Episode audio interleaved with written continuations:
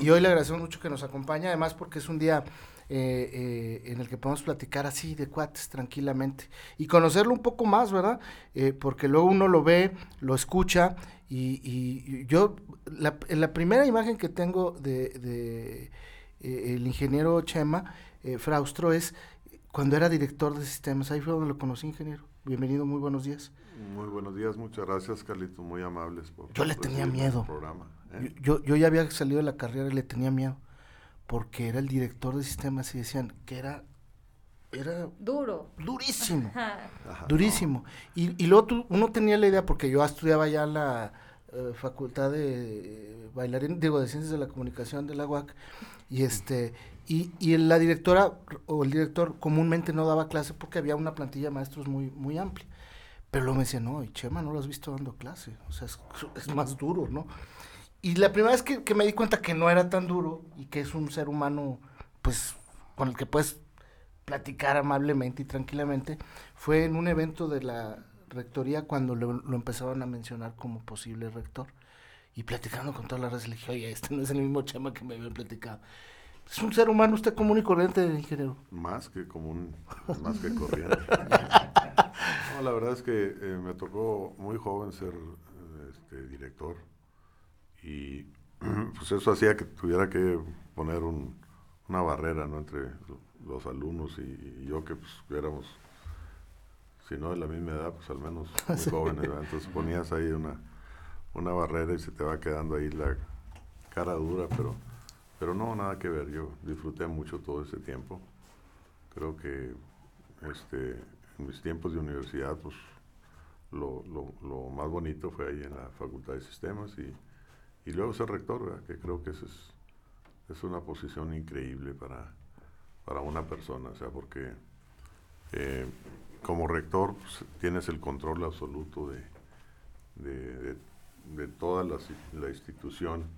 Y si tú tienes un proyecto lo llevas a cabo y la burocracia es mucho menor que, en cualquier otra, porque me ha tocado estar en otras responsabilidades que puedes manejar este, mil veces más recursos, pero la burocracia y todo lo demás y, eh, te detiene. Te detiene, Ahora, ingeniero, esa eh, me parece que es una de las épocas más importantes porque pues dirigir una universidad como la Autónoma de Coahuila con tantos estudiantes, tantos maestros no es fácil, ¿no? Y tanta grilla. Pues sí, eh, yo creo que la universidad, incorporándole academia, o sea, transita por mucho mejores condiciones. O sea, si, si, si tú te vas por el lado de la política, nada más, pues no, pues al rato tienes un polvorín ahí. Pero si logras hacer que, que, que, sea la academia la que prive, de alguna manera, este, pues va muy tranquila la, la, universidad. Yo pude ser rector en dos ocasiones y me parece que, que estuvimos muy bien. O sea, pero veníamos de tiempos muy asiagos, o sea, veníamos de tiempos muy complicados. Sí, había broncas en la universidad. Sí, sí, sí, venía, este, estuvimos en tiempos muy difíciles. Había un gobernante, eh, aquí nuestro director eh, eh, se acordará muy bien, que decía, eh, que bueno, que es papá ahora de un secretario de, gobierno. Decía, si la universidad está tranquila, el Estado está tranquilo. Así decía, don Diablo, ¿se acuerdan? Porque era, eh, eh, la universidad era como, como la, la muestra de, de, si la sociedad estaba contenta o no con el gobernante, ¿no? y luego había quienes aprovechaban esa expresión de lo universitario, pues para meter ruido, ¿no, ingeniero? Y por eso me parece que cuando empezamos a tener una universidad tranquila, la ciudad empezó a, el Estado empezó a caminar. ¿Qué fue lo más padre de, ser rector, ingeniero? Pues eh, en mi caso fue eh, lograr que, Torreón se incorporara como una, una comunidad de la universidad bastante este, activa. Eh, pudimos hacer la ciudad universitaria de Torreón, que fue un, un, momento importante porque, bueno, Cermeño era el presidente municipal, el gobernador era Montemayor, y yo necesitaba que, que, me dejaran que Cermeño también participara en lo del proyecto, para poder hacer un buen proyecto de, de universidad. La verdad es que le dejamos 67 hectáreas a la, a la comunidad, digo, regaladas, y los empresarios participaron mucho, eh, pues todo el mundo participó en ese tema. Y, y nosotros, para dar mucha confianza, creamos un, un grupo de empresarios de, la laguna para que ellos este, escogieran eh, los proveedores y todo lo demás, que ellos manejaran todo. Yo les conseguí el dinero, pero ellos manejaran toda la situación para sacar a todos los de la universidad y que eso transitara muy, muy transparente y muy en paz. Eso hizo que hubiera una sinergia de verdad muy importante allá. Este, de hecho, este, recuerdo mucho que siendo yo rector, el gobernador era Enrique Martínez, este, y Reyes ya estaba de secretario de, de Educación con Fox. Y llevamos a Fox a Torreón y vio la universidad allá y luego estábamos en la, en la infoteca aquí en Saltillo. Y de repente me dice el presidente, no, este, estas universidades están mejor que las privadas. ¿Cómo le hacen o qué? Le digo, no, pues tenemos muy buena relación con los gobernantes y con los alcaldes y con todos. y todo el mundo coopera bien con la universidad. Y luego me dice, pues tú te vas a ir conmigo a, a México. Le dijo, oiga, pues me lo está preguntando delante del Consejo Universitario. Primero necesito No me mando solo. Pero la otra, le digo, presidente, le tengo que decir, yo no soy del PAN. ¿Y, ¿Y qué crees que me dijo? ¿Qué? Ni yo tampoco. y sí, era cierto. Y tenía razón. Sí, era cierto. ¿Sí? La verdad es que nunca lo vi tomar una decisión partidista a Fox. ¿eh?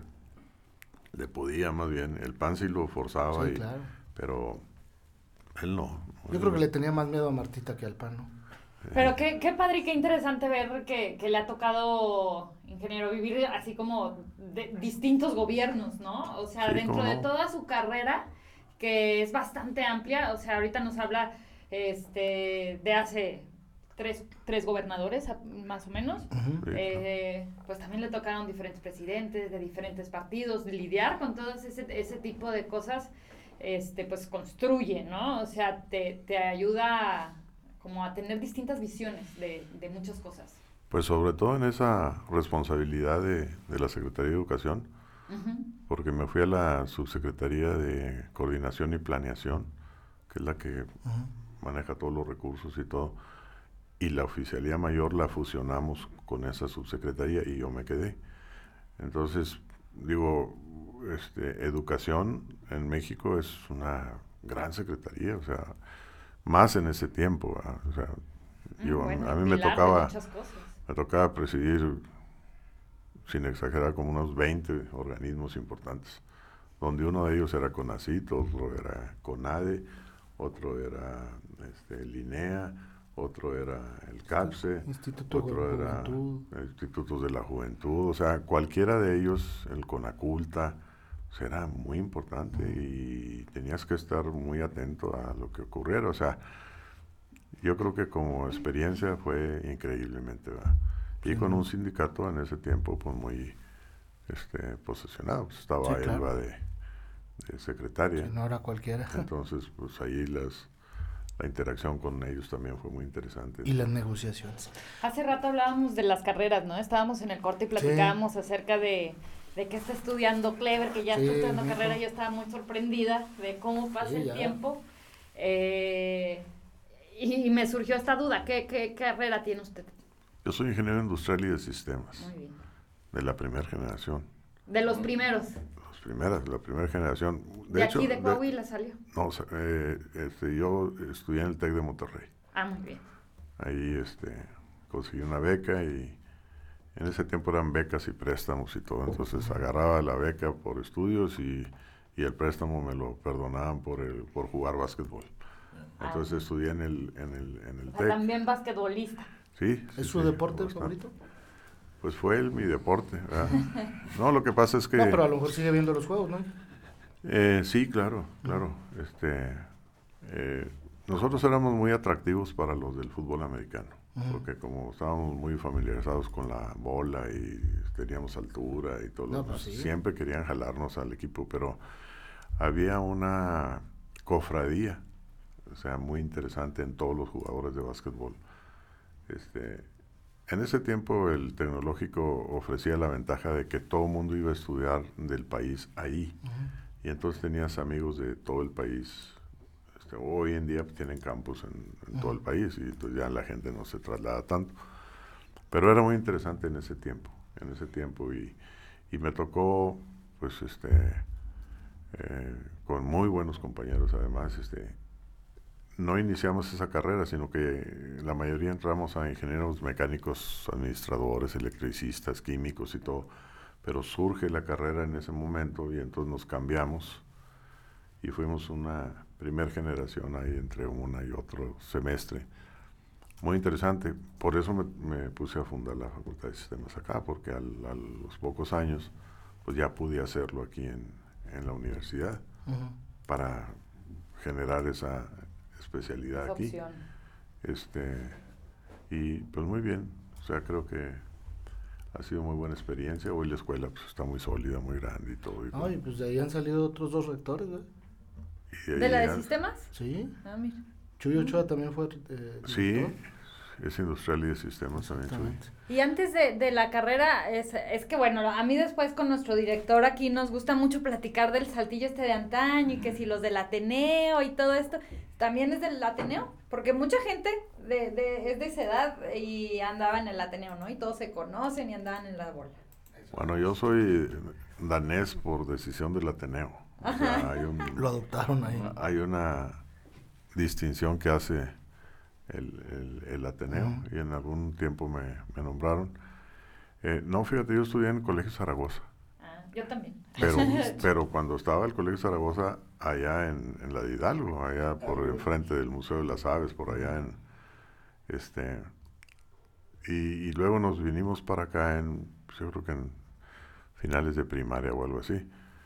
Este, no había ni una construcción entre el tecnológico de Saltillo y donde está el colegio Era el rancho, sí. Zaragoza ahora. Era el Que rancho. decían, llegar hasta el Ateneo era ya lo más lejos. Sí, no, pues era, eran puros barbechos y este, no había nada y este, fueron tiempos muy bonitos para mí en, en Saltillo allá y luego acá, este, eh, una buena institución y luego ya me fui a Monterrey, Monterrey. y ahí estudié Muchos así, ¿no? ingeniería y, ¿Cuál es su platillo La favorito de comer? Híjole. Este, sí Depende son de la hora del día. Son decisiones. pues, yo soy este yo soy educado a la antigua, ¿verdad? donde te comías todo lo que te daban, o sea, no, no andabas ahí sin protestar lo que había. Este, eh, pues eh, me gustan muchos platillos. Me gusta este, especialmente un buen caldo de res de, Ándale.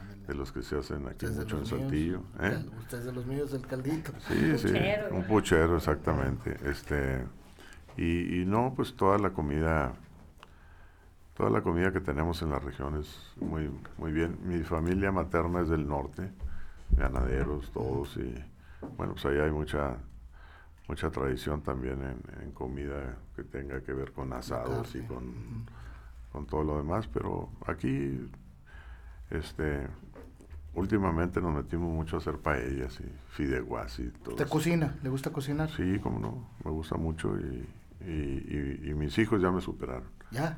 porque de mis hijos, este, además de que estaban estudiando, se metieron a escuelas de cocina. Ah, pues muy Dos de ellos, eh, Biachi, mi hija, y José María. Y el otro que no se metió, ahora salió mejor cocinero que todos. Sin estudiar. Sí, sí, sin estudiar, creo que nomás estar viviendo y se casó y entonces A este, ver, a- ¿Qué va a a decir cocinar. Beacha, pobre, no? Va a decir, yo que ya estudié y ahora mi hermano me supera. no sí sí este disfrutamos mucho eso o sea este La familia es lo importante, ¿no, Inge, para El usted? domingo familiar. pues eso es pues esa es mi razón de ser es, y yo creo que la razón de ser de todos no aquí tenemos un, un recién padre que Claro. Que ha cambiado mucho, ¿verdad? sí te cambia toda la perspectiva. Por supuesto. Y el horario y todo, obviamente. Te cambia todo y, este, y los nietos es peor, o sea, los nietos... tenemos un abuelo. Un abuelo. No, no. ¿Cuántos nietos tienes? Yo tengo dos nietos. Dos nietos. Dos nietos.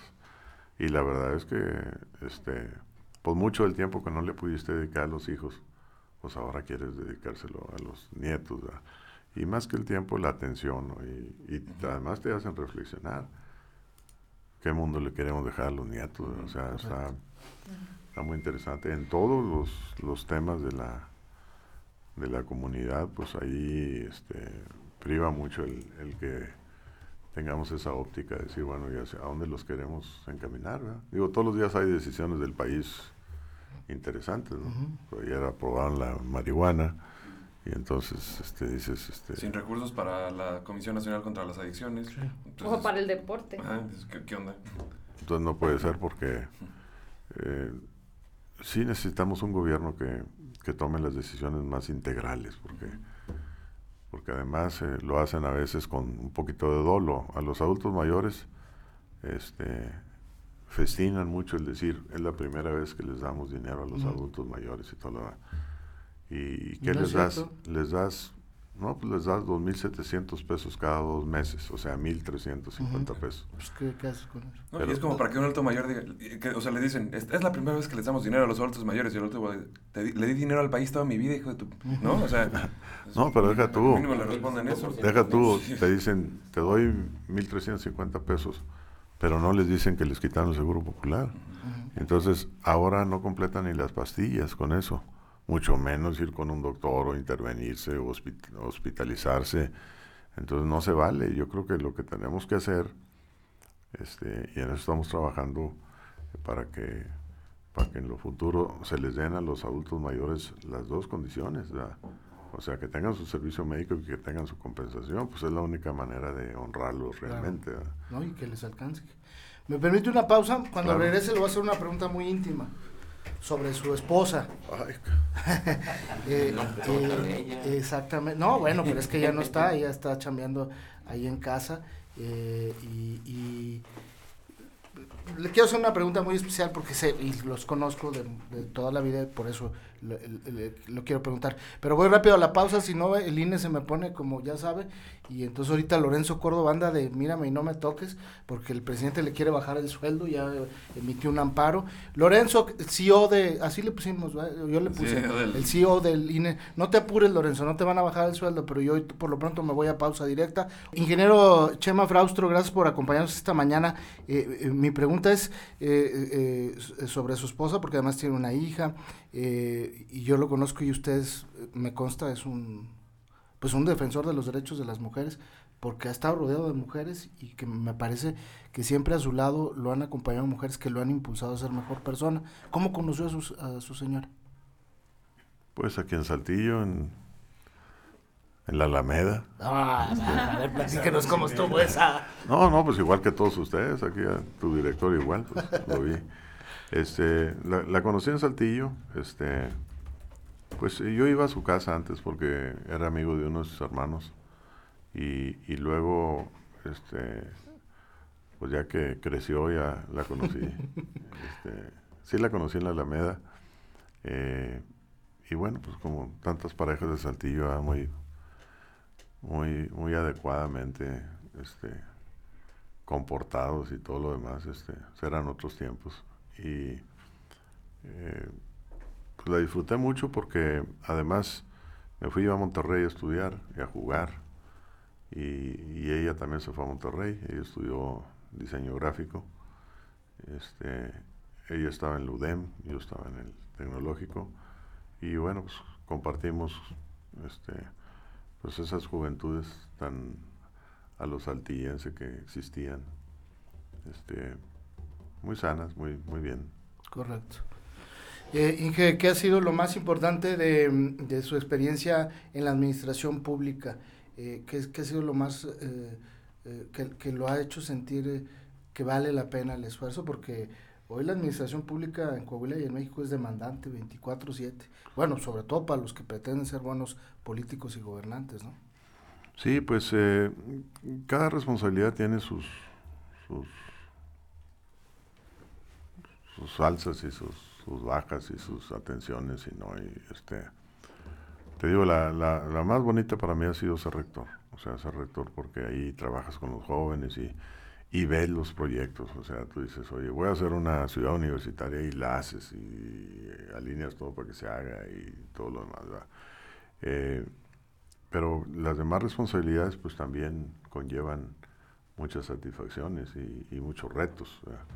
Esta última que tuve, pues olvídate de secretario de gobierno, pues se presentan situaciones complicadas como la de Villa Unión, como cuando nos mandaron los 2.000 migrantes aquí, este, atenderlos y, cosas por el estilo que, que tienes que estar muy atento porque si no se te zafa el, control. Este, obviamente que la responsabilidad en México de ser allá subsecretario y oficial mayor fue, fue mayúscula porque los temas son igual, aunque la verdad es que eh, cuando los temas son muy grandes o cuando las dependencias son muy grandes, también las soluciones son muy grandes. O sea, tienes muchos elementos para hacer soluciones. Hay veces que es más complicado una situación de una alcaldía o algo por lo que representa de, intereses y cosas por el estilo. Pues todos han sido este, muy interesantes. Ser presidente del Congreso fue también un reto muy interesante hicimos cosas bonitas en el Congreso. Yo creo que algunos proyectos como el Congreso itinerante y todo eso, lograr sacar el Congreso de Saltillo y llevarlo a las comunidades más alejadas, acercar, acercarles el Congreso, porque pues aquí se conoce en Saltillo porque aquí está, pero en, otros lados del estado no se conocía mucho. Y digo, todas tienen sus, ¿Qué fue Paredón? condiciones. Barras. Paredón, Barras, también, Este, Musquis, este, fue Hubo otro por la Sierra Mojada, por allá. este, entonces, fue interesante porque Acuña, este, etcétera, pues ver sesionar el Congreso allá y, luego que terminas la sesión y entonces pones a todas las comisiones a jalar en los temas que estén pendientes en cada región, pues acerca mucho al, al, Congreso también y, y es, es positivo. Eh, yo creo que pues todas han tenido su... Correcto. ¿Cómo quiere ver a Saltillo, Inge? Usted es de Saltillo, quiere a Saltillo. Pues lo quiero, Lo quiero ver como una... En primer lugar, que continúe siendo una ciudad segura. O sea, el tema de la seguridad es un tema por demás, este, además de importante, de requisito mínimo para funcionar. O sea, si si nosotros tenemos un clúster automotriz de primer nivel mundial, no estoy hablando de que estamos compitiendo con Nuevo León, con Durango, con Zacatecas, estos clústeres están compitiendo a nivel mundial. Mucho tiempo di clases en, sistemas y daba algunas clases este, de proyectos y de, ingeniería industrial. Y, yo eh, entrevistaba a los directores de las empresas de por acá, sobre todo para conocer, bueno, pues, cuál era este, la razón por la cual estaban tan contentos aquí en nuestra región y todo. La verdad es que tenemos el mejor, este, el mejor obrero, más calificado, más educado que existe en el país. ¿eh? O sea, nuestros obreros tienen 10.4 años de escolaridad que significa que en promedio tienen primaria, secundaria, preparatoria y algo más. Una comunidad así educada es importantísima para la inversión, porque las empresas la, prefieren porque pueden capacitar muy bien, es una población de veras que muy educada, sin, ajenos a problemas. Pues tú puedes ver que aquí no hay problemas laborales en, todo el estado, ¿no? Y los que ha habido, pues, este, que también me tocaron en la Secretaría de Gobierno, pues han sido artificiales, o sea, son por sindicatos nacionales creados y todo lo demás, pero, pero que los atiendes y, no, no, llegas a más. Pero me parece que Saltillo tiene que continuar siendo pues esa, esa, esa comunidad educada, culturalmente importante. Aquí Saltillo fue el nacimiento de las principales este, instituciones de educación media superior, por ejemplo el Ateneo Fuente, cualquier gente del país que quería estudiar en una, un buen bachillerato en esos tiempos se venía a Saltillo. Las normales, este, pues son de las primeras normales. Aquí siempre está compitiendo Nuevo León y, y Coahuila, este, con que pusieron la primera normal, y es que son días los de, diferencia, ¿no? Pero la verdad es que, por ejemplo, en el caso de Coahuila, pues aquí hubo gobernadores eh, importantes que enviaron a los maestros, a los buenos maestros saltillenses a estudiar a Harvard y se trajeron no nada más el modelo de educación de, educación de Harvard para la normal, sino se trajeron hasta los planos. Cuando tú vas a Harvard y llegas a la, a la, institución de educación, al departamento de educación de Harvard, pues llegas a la normal, ¿hace cuenta? O sea, es, el mismo edificio, son el mismo estilo y todo, se lo trajeron de allá. Y tenemos que recuperar de Saltillo ese valor educativo y cultural. Eh, así como don Eugenio se trajo del MIT los planos para el TEC de Monterrey, y ahí hicieron las aulas igual y todo lo demás. Pero se nos olvida que don Eugenio estudió aquí, en Saltillo, ahí en el colegio de los eh, de los ahí enfrente igual donde estaba el Congreso antes y donde estaba el Museo de las Aves y ahí estaba el colegio de los el colegio de San Juan de los jesuitas. Ahí estudió don Eugenio o sea se vino aquí en, primaria.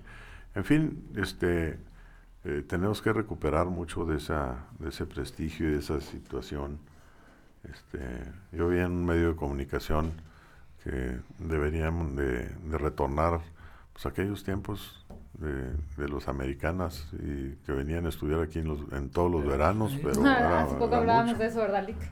Eh, o sea, y, y, pues era una situación de, yo creo que era de mucho prestigio y se puede lograr, o sea, se puede lograr, pero sí tenemos que este, procurar, bueno, pues Saltillo sea seguro, que sea educado, que tenga una movilidad adecuada, porque el tema del transporte ya empieza a ser algo complicado, este problema, y se necesitan grandes soluciones, ¿verdad? Porque tener una comunidad como la de este, Derramadero, este, funcionando tan fuerte y, con necesidad de transporte, que, hay veces que pues ya te empieza a congestionar demasiado las cosas y a impedir, sobre todo que haya este, pues una movilidad adecuada que permita que el obrero vaya y trabaje y regrese eh, con bien a su casa y con poco tiempo, pues todo eso tenemos que enfocarnos para proporcionar. Que también se esparza, porque esto de camión que esté hecho nomás para servirle a la industria, pues...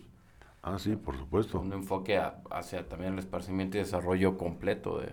De toda la ciudad, Entonces, bueno, este, nuestra ciudad, Saltillo, pues eh, tiene esas situaciones. Este, el agua no es este, excepción. Yo creo que el agua es el principal tema que tenemos que profesionalmente revisar en sus tres aspectos, abastecimiento a largo plazo, la administración, si continúa como está o no con Axal, y el saneamiento. O sea, también esas tres fases tienen que estar muy presentes en, en la solución para Saltillo. No somos una ciudad que tengamos ríos perennes, ni que tengamos presas, ni mucho menos. Aunque algunos de los expertos que trajimos en, en, en cierto tiempo que estuve trabajando en Fidagua, internacionales muy buenos, me decían, pues cuáles presas, aquí ya tienen las presas ustedes, tienen las presas tapadas, techadas, que es todas las sierras Zapalinamé y las demás. Dice, en una presa, en temporada de verano como los tenemos, son 5 centímetros o 7 los que se te van diarios, nada más por, por, la exposición al sol. Dice, aquí las tienen ustedes, lo que tienen que hacer es perforarlas de arriba y todo lo demás para que se vaya este, y además que hagan presas de aviones y todo para que se sumerja más y etcétera. Entonces, este, tenemos que hacer todo eso posible para Saltillo para que tenga un agua muy bien, movilidad, buenos programas sociales para jóvenes, para, para mujeres, para este, adultos mayores, es muy importante. Cuando fui yo diputado por el tercer distrito, me tocaba el, el el, Ojo de Agua y todas esas regiones. Yo hice un censo ahí y yo encontré en mi distrito más de 100 personas, más de 110 personas con más de 100 años. O sea, la gente es muy longeva, es este ¿Y a qué se debe? Pues al agua o que andamos con mochillos para arriba y para abajo allá, pero, pero y se mantiene la gente sana, o sea, es, es, una, es una población sana. Entonces, este, es interesante. Eh, hay que mejorar mucho el centro de Saltillo porque pues tantos estudios que hemos visto en tanto tiempo y yo me acuerdo que uno que financió don Carlos Saavedra, este, platicábamos mucho cuando estuve en México, fue una gente que me distinguió mucho con su amistad. Y don Carlos Saavedra hacía unas mesas muy interesantes, eh, de, comíamos cada semana. Y sentaba en su mesa pues, a la gente. Era un privilegio. La gente del momento. este, Joaquín López Dóriga, Elena Poniatowska, el rector Juan Ramón de la Fuente y todos ellos. Entonces, además el viejo era muy estricto porque hacía una comida donde ponía un tema. Y entonces la gente tenía que opinar rápidamente del tema que estuviera, que fuera cualquier. Y él tenía su campana. Este, pues nomás te empezabas a desviar y le tocaba la, campana y nos volvía a todos ahí. Pero me acordé. poner una de esas aquí.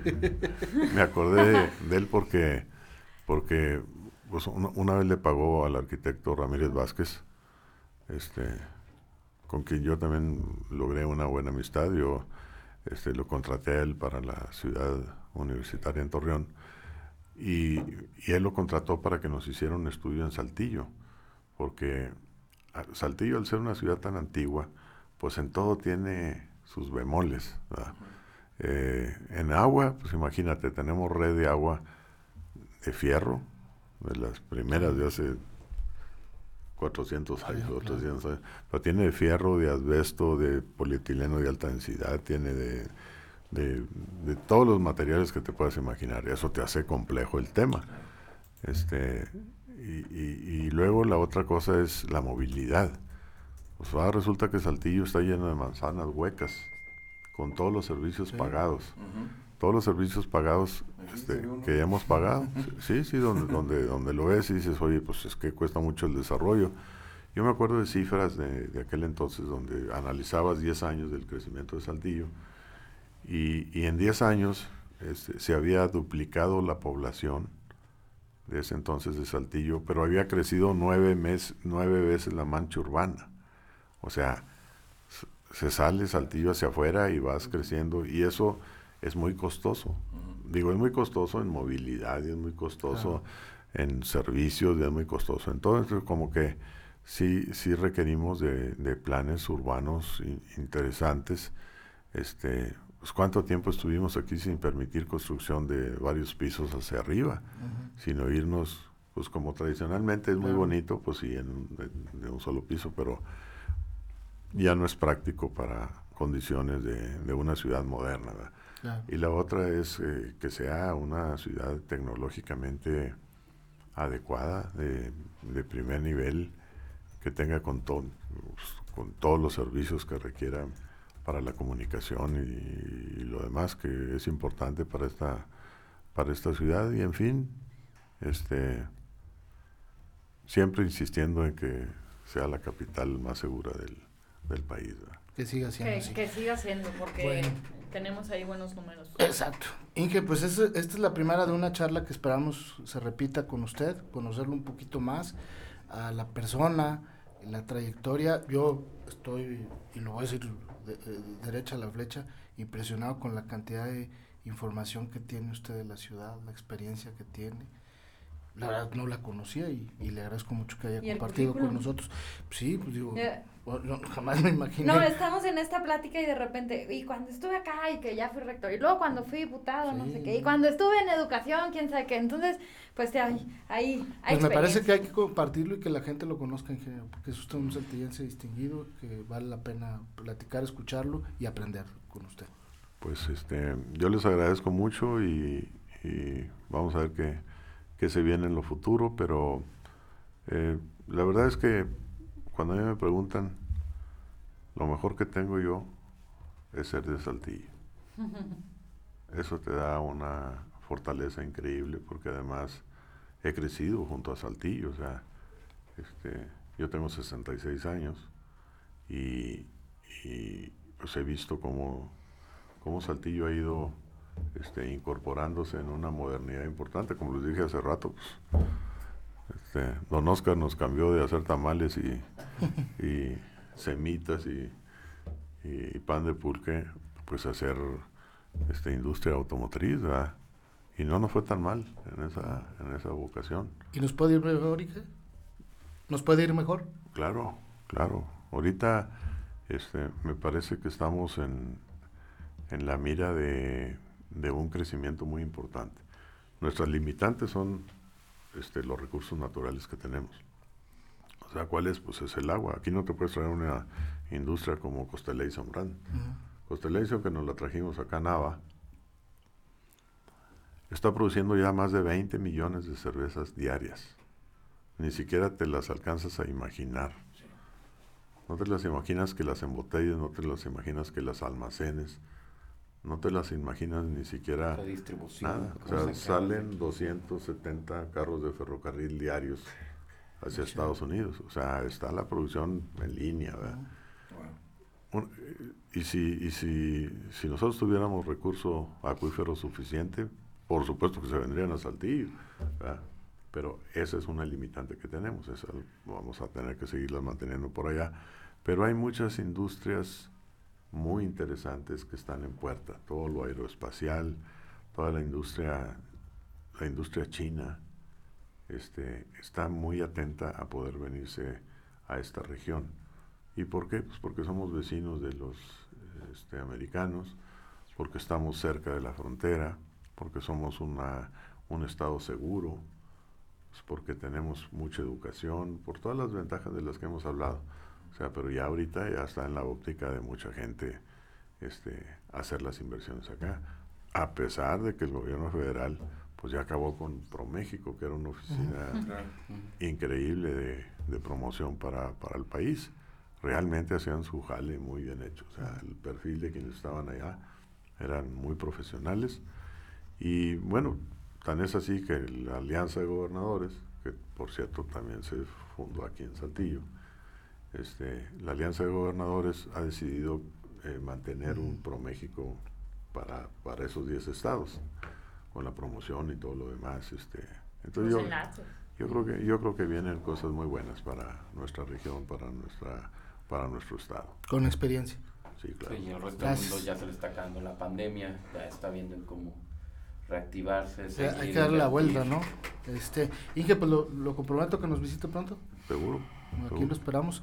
Eh, ya la otra, el Darwin y el Cumbian ponen las, la, la barbacha, ¿no? Ah, sí. Ah, que- aunque sea un café. ¿eh? aunque sea. Gracias, ingeniero Chema Fraustro, por acompañarnos esta mañana. Gracias a todos por el Eh, éxito y aquí, aquí lo esperamos pronto. Muchas Eh, gracias. pues ya nos vamos, pues chavos, porque eh, eh, y ahora ya no es el INE, es el bombón el que me va a poner pinto, así es que Ya vámonos. 8:59. Ya sea. Eh, Eva Farías, la muñecota del pastel, muchas gracias, mi estimado José Luis Mariano Velasco. Pues la noticia del 100 yo creo que es el puente y que nos acompañó el ingeniero Chema Fraustro. Esa es la noticia al 100 del día de hoy. Disfruten mucho su puente, cuídense eh, en los accidentes, como dices. Ah, Ni víctima bien. ni victimario. Exactamente. Mi José, ¿oye a cocinar en casa? Sí, Tranquilo. pues, de carnita. Mi estimado Marianito, a cuidar al baby, andar detrás de él. Ingeniero, a seguir chambeando, no hay de otra. Sí, claro. El lunes. Licenciado, este, salió corriendo de casa, pero al rato tiene que regresar. Mi estimado doctor Reyes, tengo un dolor.